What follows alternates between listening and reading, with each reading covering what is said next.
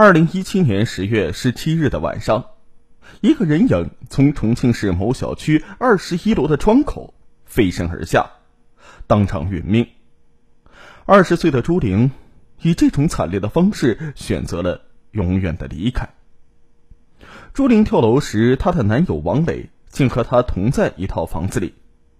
更令人悲愤的是，王磊在第一时间发现朱玲跳楼之后。不是赶紧叫救护车，而是冷静的在博文上写了一篇悼文。二零一五年九月的一天，重庆某大型商厦鞋厂模特朱玲正在上班，突然接到花店送来的一束火红玫瑰花。朱玲很惊讶：“是谁送的呀？”花店的人往身后指了指。一个帅气的小伙子满脸笑意的走过来，朱玲更加疑惑了。他对这人有依稀的印象，却是记不起在哪里见过。小伙子叫王磊，是一家大型模特公司和一家化工企业的董事长。前几天他来买鞋，看到朱玲惊为天人，便忍不住买了花来表白。王磊掏出名片递给朱玲。目光炯炯的盯着他说：“虽然一见钟情，但我是真诚的。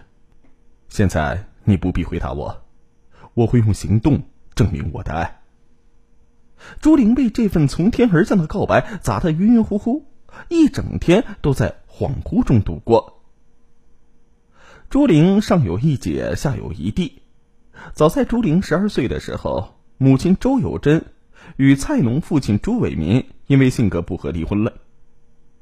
二零一五年六月，为减轻家中的负担，朱玲放弃高中学业，来到了这个商厦，被聘为导购小姐兼鞋厂的模特。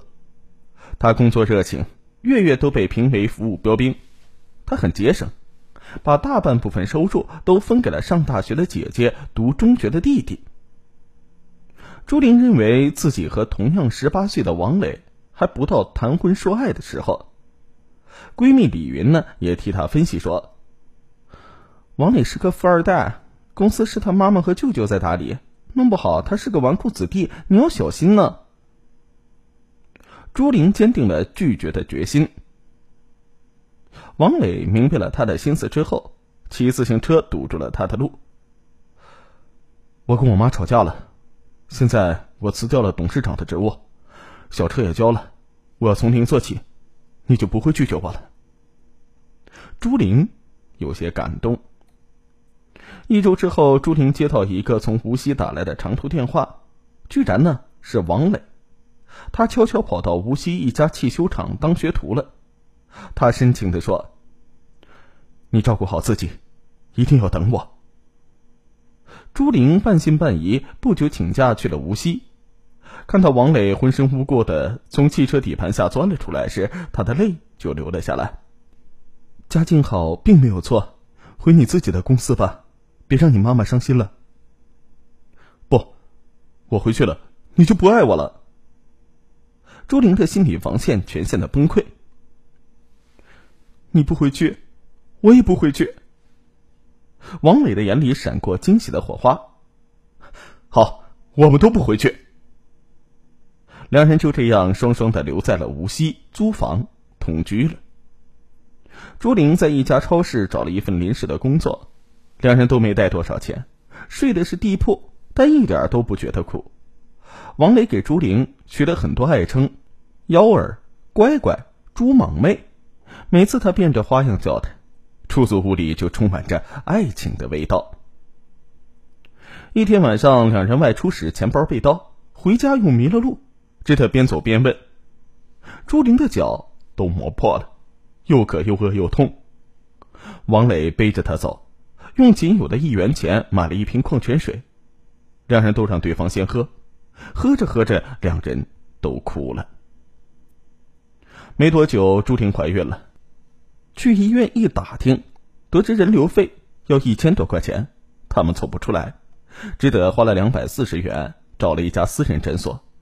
结果朱玲疼得死去活来，王磊抱紧女友，泪流满面，不停的说对不起。对于两人的出走，双方家长急得要命。本持反对态度的王母心急火燎，满口答应了儿子的恋情。三个月之后，两人回到了重庆。朱伟民苦口婆心的劝女儿：“两家条件悬殊，这王磊也正是玩疯的年龄，怎么肯定几年之后就能够跟你结婚呢？”朱玲顶嘴说：“你和我妈门当户对，还不是离了？”朱伟民一下子噎住了。朱玲应王磊之邀进了王家的公司当他的助手，没想到王母只答应付给他两千元的月薪。朱玲想想能与王磊朝夕相处，也就释然了。白天他上班，晚上在王家别墅里做家务，根本不回家了。朱伟民很是窝火，亲友们劝他说：“这木已成舟，成全女儿算了。”朱伟民无奈的妥协，但他约见了王家人，并约法三章：一是王家不得歧视朱玲；二是两人不得见异思迁；三是一到法定婚龄就结婚。王磊答应了，一旁的王母脸上却表情冷傲。朱玲以准儿媳的身份住进了王家。但日子并不好过，王母很是挑剔，认为她家务活做的不漂亮，算不得贤内助。为博好感，朱玲一回家就忙个不停。一次，朱玲偶然听说王母把她的勤劳看成八戒，她的心一下子就凉了。王磊不愿采取避孕措施，朱玲也没掌握更多的避孕知识。二零一六年五月，朱玲又怀孕了。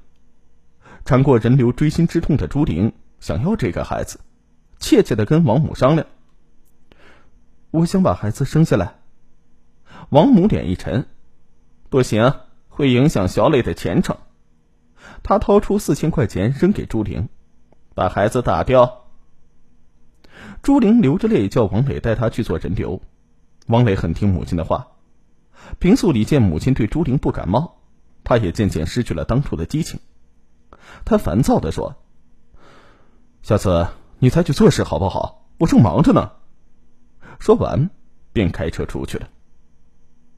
无奈朱玲叫来闺蜜李云和陈秀美陪伴，两个女孩都劝朱婷说：“王磊是个没长大的孩子，不知有多少女孩追他。